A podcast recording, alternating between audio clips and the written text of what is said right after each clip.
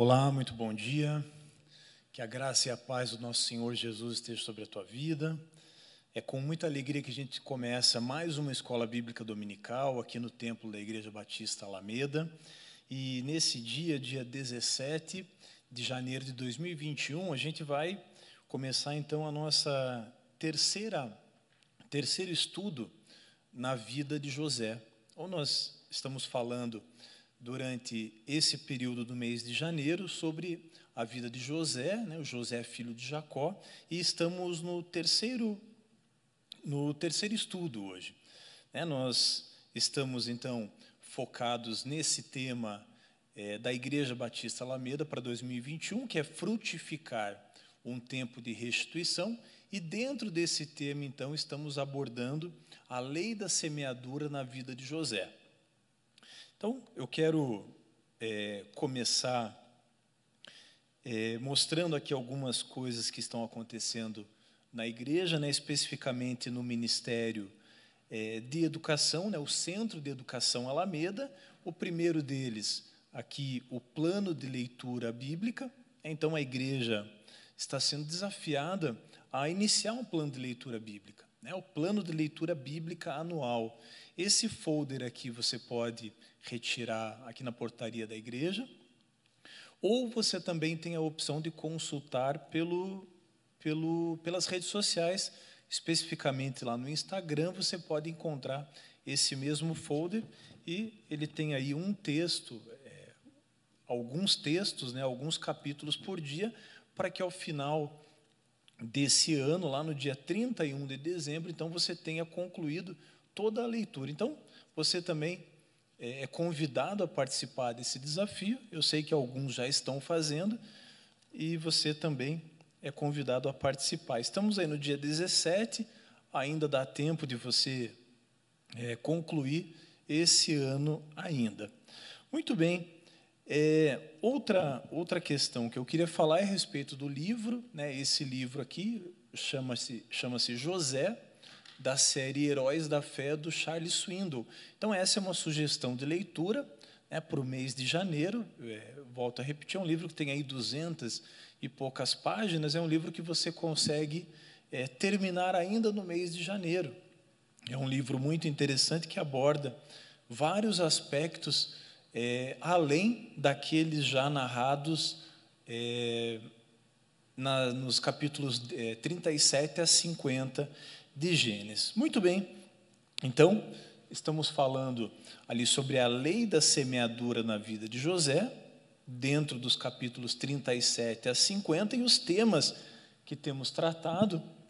O primeiro deles, ali, o resultado da fidelidade a Deus, é, foi o tema que tratamos lá no primeiro, no primeiro domingo, lá no dia 3. No dia 10, domingo passado, insucesso terreno e sucesso aos olhos de Deus.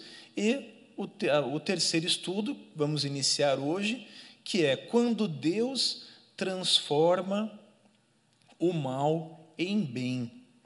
Então, é, esse é um tema importante, principalmente quando falamos a respeito da vida de José, porque o que vemos na vida de José, num primeiro momento, é ele sendo vendido como escravo. E aí ele vai parar no Egito, sendo vendido por escravo, é, para é, como escravo né, para aquela caravana de ismaelita. Mas a questão que fica aqui é, olhando dentro dessa perspectiva é, bíblica, nós nos perguntamos: José foi vendido para o Egito ou ele foi enviado para o Egito? Veja como isso tem uma diferença. Quando nós abordamos aqui o tema, quando Deus transforma o mal em bem, e olhando todo esse contexto de Deus e entendendo que Deus ele tem o controle sobre a história, a pergunta que fica é justamente essa. Opa, eu leio aqui que José foi vendido, mas quando eu olho e quando leio o capítulo 50 do Gênesis, eu entendo que ele não foi vendido, ele foi enviado. E olha só, nós vamos ler aqui, deixa eu passar mais um. Então, a base bíblica para esse estudo está lá em Gênesis capítulo 50, no versículo 20. Então, te convido a abrir a sua Bíblia. Gênesis, capítulo 50, no versículo 20.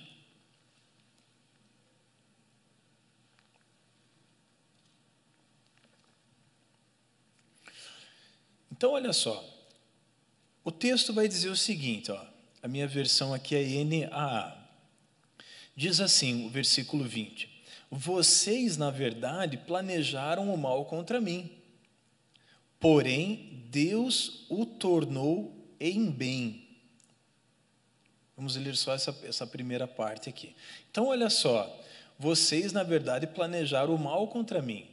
José não estava alienado, ele sabia muito bem o que tinha acontecido. Mas, depois de tudo que passou, pastor Everton, ele vai entender que o mal que os irmãos tinham feito para ele se tornou em bem. E é por isso que nós temos esse título aqui. Quando Deus transforma o mal em bem. E só Deus é capaz de fazer isso. Só Deus é capaz de mudar a perspectiva da nossa história. E foi isso que aconteceu com José. Então, quando nós olhamos aqui a história de José, e a gente vê toda a trajetória dele, a gente é incapaz de conseguir é, entender o modus operandi pelo, pelo qual Deus faz as coisas. Mas o fato é que aquilo que Deus faz é além da nossa interpretação, é além da nossa capacidade de percepção. Deus transforma o mal em bem. Essa é a, a providência divina.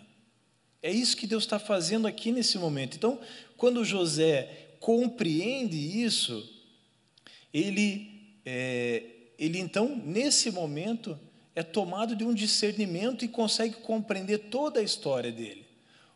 O, o, os mais de 20 anos é, que haviam se passado foram capazes de mostrar para ele, naquele momento, que tudo aquilo fazia parte daquilo que Deus tinha reservado para ele. Então, nós já começamos entendendo aqui que José não foi vendido, mas ele foi sim enviado. E isso tem tudo a ver com a nossa vida, porque trazendo esse contexto aqui de mais de 1500 anos atrás para os dias de hoje, a gente não pode é, se precipitar achando que coisas ruins que acontecem na nossa vida elas são é, simplesmente uma desgraça ou que aquilo vai ser algo que vai se perpetuar. Isso não é verdade. Deus está nos forjando, Deus está trabalhando o nosso caráter e aquilo que nós falamos na aula passada, nos preparando para um momento específico. E José, então, aqui no capítulo 50, no versículo 20, consegue então entender isso. Olha só, quando o texto diz aqui, é, vocês na verdade planejaram mal contra mim, porém Deus o tornou em bem. Olha só, consultando essa palavra bem, lá no hebraico, ela vai ter um significado interessante, ó. além do, do óbvio, bom, agradável, mas ele também vai significar frutífero, moralmente correto, fino, conveniente. Então a gente consegue entender aqui nesse momento, é, analisando mais profundamente essa palavra, que aquilo que Deus estava fazendo ali naquele momento era moralmente correto, vinha do próprio Deus.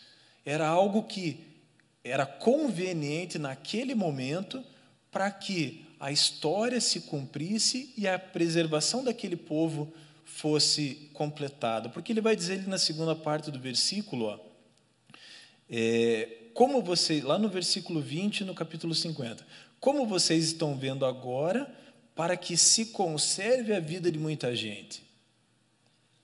E é interessante aqui, Sandro, que quando a gente olha aqui a vida de muita gente, a gente tem a tendência de pensar só no povo hebreu. Mas na realidade, Deus estava preservando a vida de todo aquela, aquele povo, daquele império. Né? Além do povo hebreu, Deus também estava preservando o Egito. Deus estava preservando também todas as nações que estavam debaixo da mão do Egito. Então, José, lembre-se, José não era egípcio. José era hebreu. E um hebreu aos olhos egípcios era alguém abominável. Era alguém que não podia nem estar na mesma mesa. E, no entanto, Deus levanta esse homem transforma o mal em bem na vida dele, né, dentro de todo aquele contexto que a gente conhece aqui dos capítulos 37 a 50, para fazer aquilo que é agradável, frutífero, moralmente correto, fino, conveniente. Então entendemos de fato que somente Deus é capaz de transformar o mal em bem. É, fazendo esse estudo, enquanto fazia algumas leituras, eu encontrei uma expressão, uma expressão inglesa, que diz assim: Fulano foi chutado escada acima. Nunca tinha ouvido essa expressão. Já tinha ouvido? Alguém já tinha ouvido essa expressão? Chutado escada acima. É, o que, que, isso aqui está significando aqui? Quando a pessoa, é, pastor, às vezes perde o emprego é, ou passa por um desafio, a pessoa fala: puxa, fulano foi chutado escada baixa. Mas passa o tempo e você vê que aquela circunstância ali serviu para que aquela pessoa alçasse voos maiores.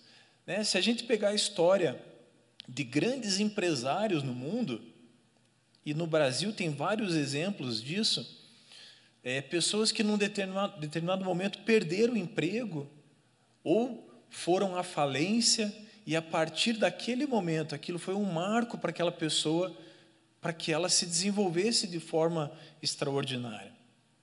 E com José aconteceu a mesma coisa. Nós comentamos na aula passada que ele começa muito mal a vida dele.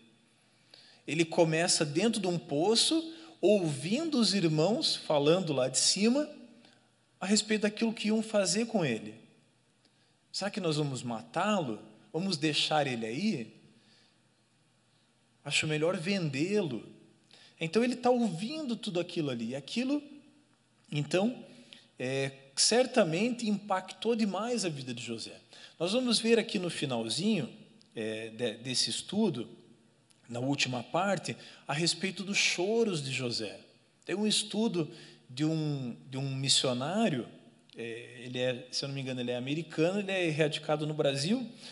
É, não sei se o senhor conhece, pastor, David Cornfield. Ele vai fazer um estudo sobre os sete choros de José. E nós vamos entender um pouquinho a respeito disso que se passou desde o poço até o momento aqui no, no versículo no versículo 21. Então, olha só, a, o significado da palavra bem, e agora eu queria conversar com vocês um pouquinho sobre alguns exemplos bíblicos é, desse transformar mal em bem. O exemplo de José, né, nós acabamos de falar aqui, lá no, no versículo 45, 9, vai dizer: é, os irmãos vão dizer né, para o pai: Olha, assim manda dizer o seu filho José: Deus me pôs senhor em toda a terra do Egito. Então, aquilo que começou como é, o, como a morte para o pai de José, para Jacó, termina com o Jacó entendendo aonde o filho chegou. Esse é o primeiro exemplo que nós já estamos falando sobre isso. O segundo exemplo, vou pedir para você avançar um pouquinho ali, Êxodo 1, 22, que é o exemplo de, de Moisés. Né? Isso aí já foi até tema de filme, minissérie, novela. Né? E fala bastante lá sobre a história de José. A mesma coisa. Olha só.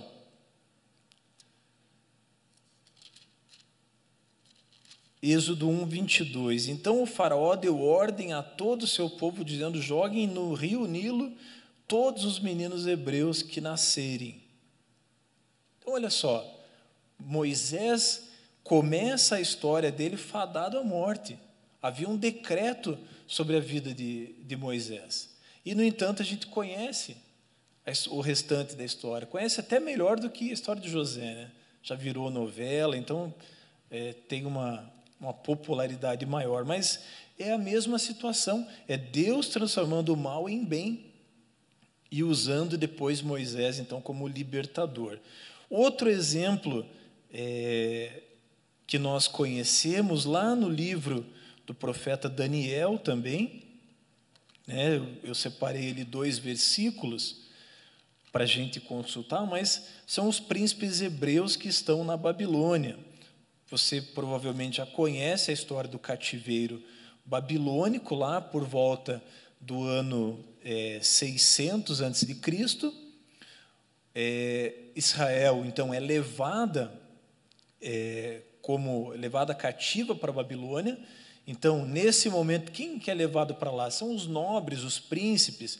E lá, então, Deus usa a vida de Daniel poderosamente. Está lá em Daniel 4, 2. Vai dizer assim: Pareceu-me bem tornar conhecidos os sinais e maravilhas que Deus, o Altíssimo, tem feito para comigo. Isso é uma frase, é uma fala do rei Nabucodonosor, um rei pagão que, por meio da vida de Daniel, reconhece então a grandeza, a majestade de Deus. A mesma coisa que aconteceu com o Faraó.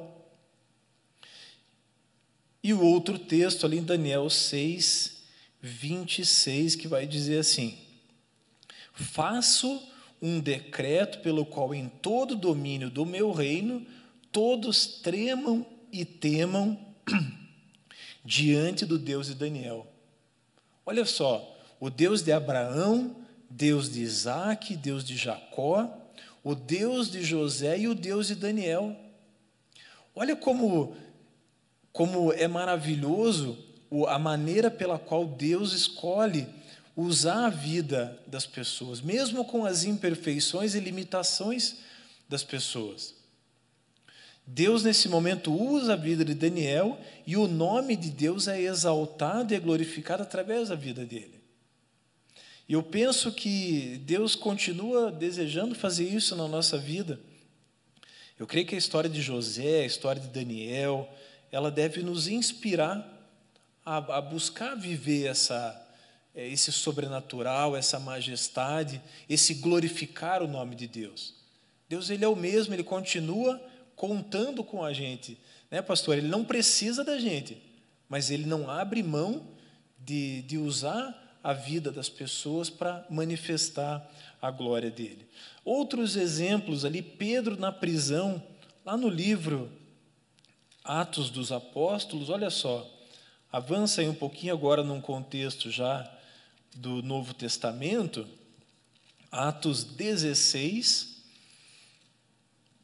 27 a 34 é o trecho que vai falar da conversão do carcereiro. Olha só. Eu só acho que eu escrevi errado, eu coloquei Pedro, né? Então desconsidere o Pedro ali, é Paulo. Acontece a mesma coisa, olha, Paulo e Silas na cadeia. E num primeiro momento, a gente imaginar Paulo e Silas na cadeia seria algo ruim, algo trágico. Mas Deus se manifesta ali dentro daquela cadeia e o carcereiro e toda a família dele se convertem. Mais uma vez, Deus transformando o mal em bênção. Deus transformando uma circunstância adversa e, através dessa circunstância, Ele está gerando vida, Ele está trazendo salvação, Ele está manifestando a glória dele. E aí tem ali vários outros trechos que poderíamos falar também, através da vida de Paulo e também é, João, né, que escreve o Apocalipse enquanto está exilado. Então, são circunstâncias que nós vemos o agir de Deus, o mover de Deus e Deus transformando o mal em bem. Olha só, quando nós vamos ler a respeito da vida de José, nós entendemos também em determinados momentos que a vida de José, José é um tipo de Cristo. Essa, essa palavra tipo é, ou tipologia, é uma palavra usada na teologia, na hermenêutica, para a gente entender que determinados personagens do Antigo Testamento é, são um tipo de Cristo, ou seja, desempenham um papel semelhante àquele que Cristo veio desempenhar. E José, ele é um tipo de Cristo. E é interessante que quando comparamos José e Jesus, nós vemos em determinados momentos que eles são, os dois foram protegidos pelo Egito. Olha só, se você já leu ali em Mateus, no capítulo 2, você vai ver que Herodes tinha também um decreto semelhante ao que aconteceu lá com Moisés, tinha um decreto para matar as crianças. E é, então, os pais de Jesus pegam Jesus e fogem para o Egito. Eu estou fazendo essa, essa, esse salto aí do, do Novo Testamento, do Antigo para o Novo, só para a gente entender que existem muitas semelhanças ali entre José e Jesus. Ambos são protegidos pelo Egito, né? Ambos, é, na vida de ambos a gente entende o mal sendo convertido em bem. Olha só, quando nós nós falamos um pouquinho sobre isso na aula passada, né, sobre o insucesso terreno, e a cruz é o maior insucesso que alguém poderia ter naquela época. A cruz era um símbolo de morte, vergonha, porém ela veio a ser símbolo da nossa redenção eterna, um símbolo da reconciliação do homem com Deus. Ou seja, a nossa vida ela ganha um significado diferente a partir da cruz. E é o que aconteceu também com aquele povo, com a vida de José. A vida deles passou a ter um significado diferente naquele momento. Ambos estavam ali para preservar a vida de muitos. Então, nós entendemos aqui que José era um tipo de, de, de, de Cristo, né? e a vida dele com, com Jesus é muito apresenta muitas semelhanças.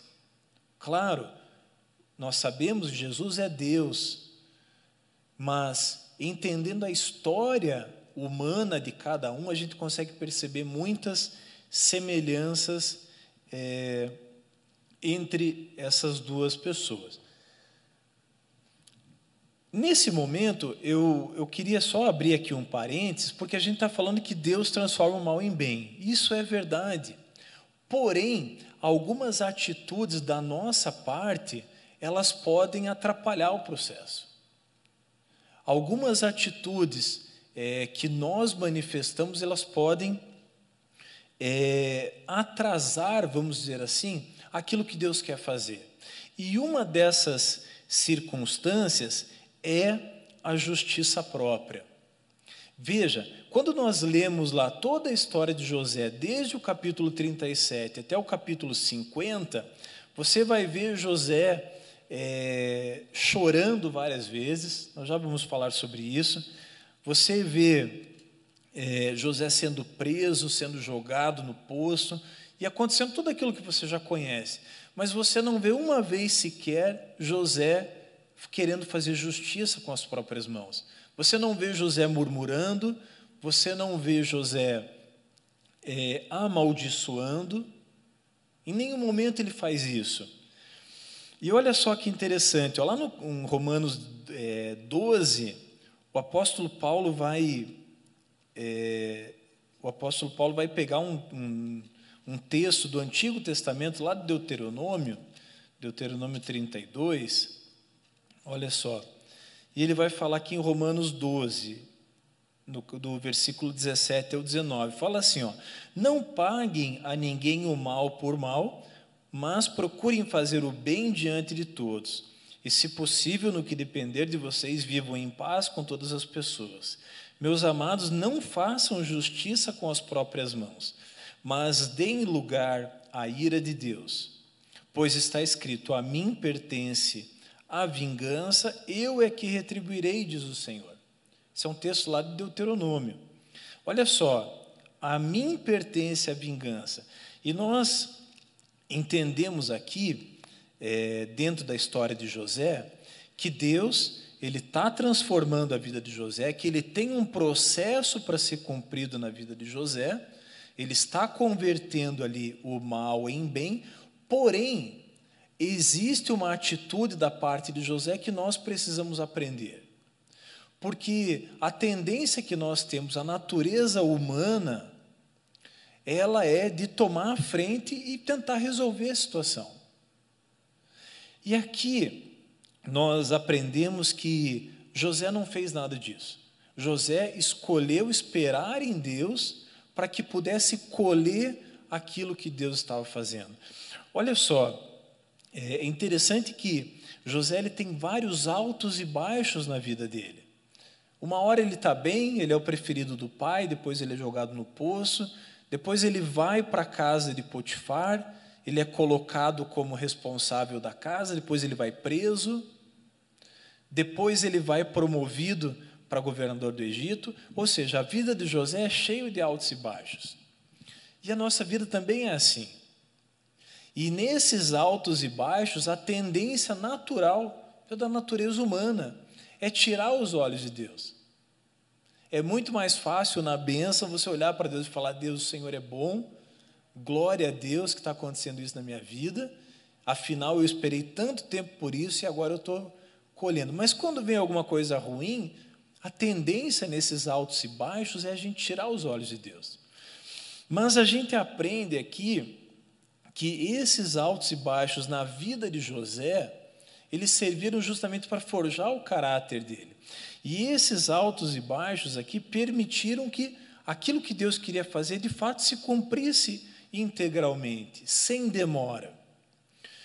E eu aprendo aqui que é, essa persistência, esses olhos fixos em Deus, eles não deixam aquilo que Deus quer fazer na minha vida se perder ou, ou se desviar. Porque a história de José conta exatamente isso. Olha só, muitas vezes nós nos preocupamos em nos defender diante das circunstâncias quando, na realidade, cabe a nós apenas clamarmos a Deus. E quando abrimos mão de responder uma ofensa, nós entregamos o direito de resposta a Deus. Fazendo uma, uma, uma analogia com a nossa vida, é como se você tivesse a oportunidade, é, num tribunal, de, de responder uma acusação e você permanece em silêncio. Mas você não vai falar nada? Não, eu não vou. E Sandro, quando nós abrimos mão de falar, quando nós abrimos mão desse direito, Deus ele se levanta em nosso favor. Em toda a história, tanto bíblica quanto de homens de Deus que não estão na Bíblia, a gente percebe isso. Pessoas que abriram mão do direito de se defender foram defendidos por Deus. E isso, é, do ponto de vista é, social, ele pode parecer um prejuízo mas você não vai se defender, é teu direito fazer isso. Mas isso espiritualmente tem um significado muito forte, porque você permite que Deus tome a frente daquilo que você vai fazer. E com José aconteceu a mesma coisa. A dificuldade aqui, meus irmãos, é, é que isso vai contra a nossa natureza. Não é fácil abrir mão do direito, principalmente quando a gente tem razão. Porque quando a gente não tem razão, ah, nós erramos, poxa, não, vou discutir sobre isso. É, é conveniente você ficar quieto quando você erra. Mas quando você tem direito, a tendência é você, não, eu vou lá, é meu direito, eu estou certo, eu não fiz nada de errado. Mas a história de José é que vai nos ensinar que o silêncio de José, a, a, os olhos dele voltados para Deus, fazem com que Deus possa construir a história dele de maneira perfeita. E aí nós vamos falar mais um pouquinho disso no, no final aqui a respeito dos sete choros de José. Nós vivemos um tempo em que nós desejamos angustiadamente exercer os nossos direitos, enquanto que José nos ensina a sermos persistentes e suportar em Deus os desafios pelos quais passamos. Eu quero, mais uma vez, te incentivar a ler esse livro aqui. Porque esse livro aqui é um livro muito precioso, não sei se o senhor conhece, pastor, do Charles Swindoll. Não, não é um comentário, é uma série Heróis da Fé, que ele fala a respeito da vida de José, e ele vai trazendo para o nosso cotidiano essas circunstâncias e vai aproximando isso da nossa vida. E como é importante a gente eh, aproximar a vida desses personagens para os nossos dias. Então, Esse é o tempo que nós vivemos, um tempo de impaciência, um tempo de justiça própria, e, no entanto, o, o que aprendemos aqui com José é justamente o, o contrário. É, olha só, eu gostaria de ler aqui um versículo do Salmo 119, se os irmãos puderem abrir as Bíblias, no Salmo 119, versículo 71.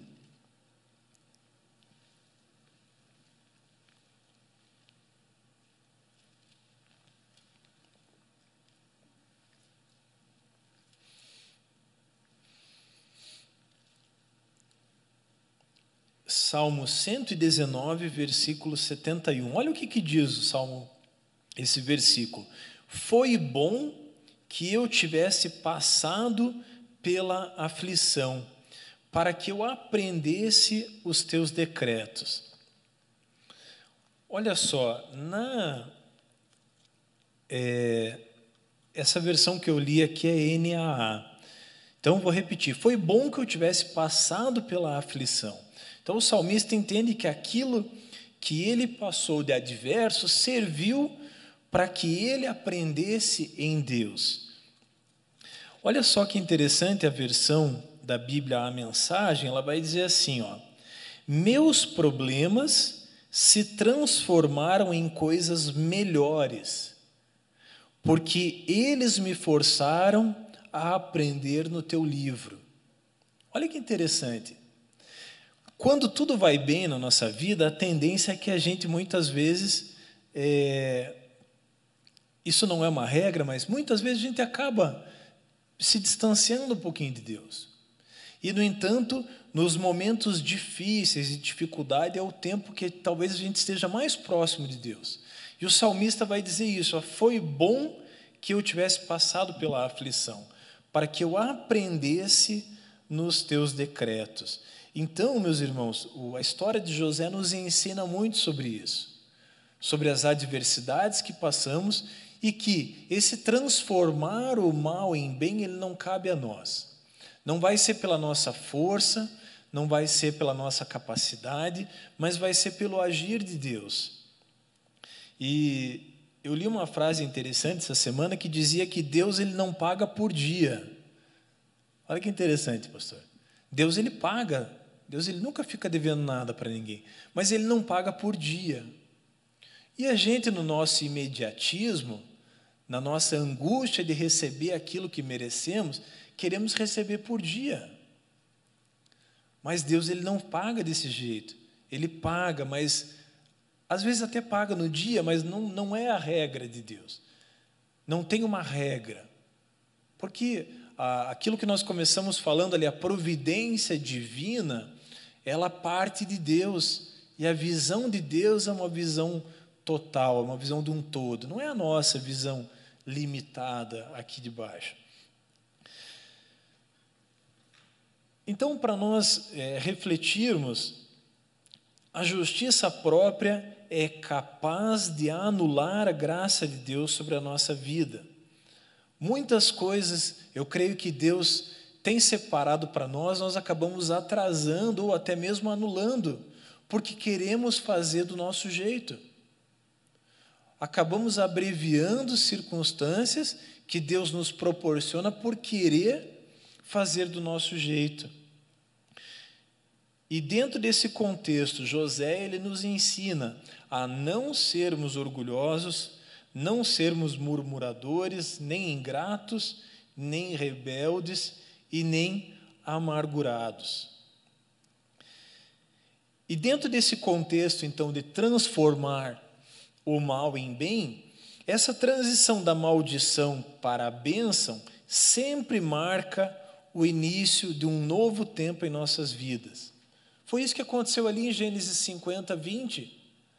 O, os irmãos ali de José estão preocupados, porque, ah, afinal, o pai tinha morrido, e aí eles pensam: agora José vai se vingar da gente. Eles ainda não tinham acreditado bem ali, Delazir, no que estava acontecendo. Mas aí, é, José esclarece: olha, Vocês fizeram o mal, mas Deus transformou em bem. Essa é uma transição na vida deles. Então, essa, essa passagem da maldição para a bênção, quando ela vem, e a gente aprendeu que ela vem da parte de Deus, ela sempre marca um recomeço. Tem um texto que eu gosto muito, que está lá em Êxodo, capítulo 12, que é a instituição da Páscoa. E o dia que eu li esse texto pela primeira vez, é, esse texto fez muito sentido em muitas coisas que eu, que eu estava aprendendo com Deus. Olha o que, que o texto vai dizer. Êxodo, capítulo 12, part, ali no verso 2, vai dizer assim: ó, Este mês será para vocês o principal dos meses, será o primeiro mês do ano. Olha que interessante, isso aqui está falando a respeito da instituição da Páscoa o povo estava saindo do Egito indo para o deserto.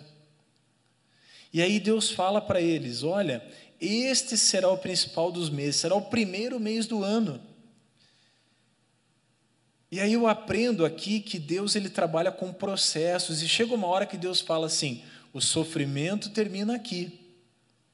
Então você vai pôr um ponto final aqui e você vai começar uma nova vida daqui em diante. Por isso que eu usei a palavra ali, transição. Ela marca o início do novo tempo. Porque é isso que Deus está falando aqui para Moisés e para Arão. Não interessa o dia do ano que você está vivendo. Vai chegar um determinado momento que Deus vai falar, você vai colocar um ponto aqui, vai recomeçar aqui. E esse recomeço aqui pode ser a tua experiência de conversão, pode ser a, a transição de um momento que você está vivendo na tua vida, mas o fato é que Deus está dizendo aqui: esse será o primeiro mês do ano.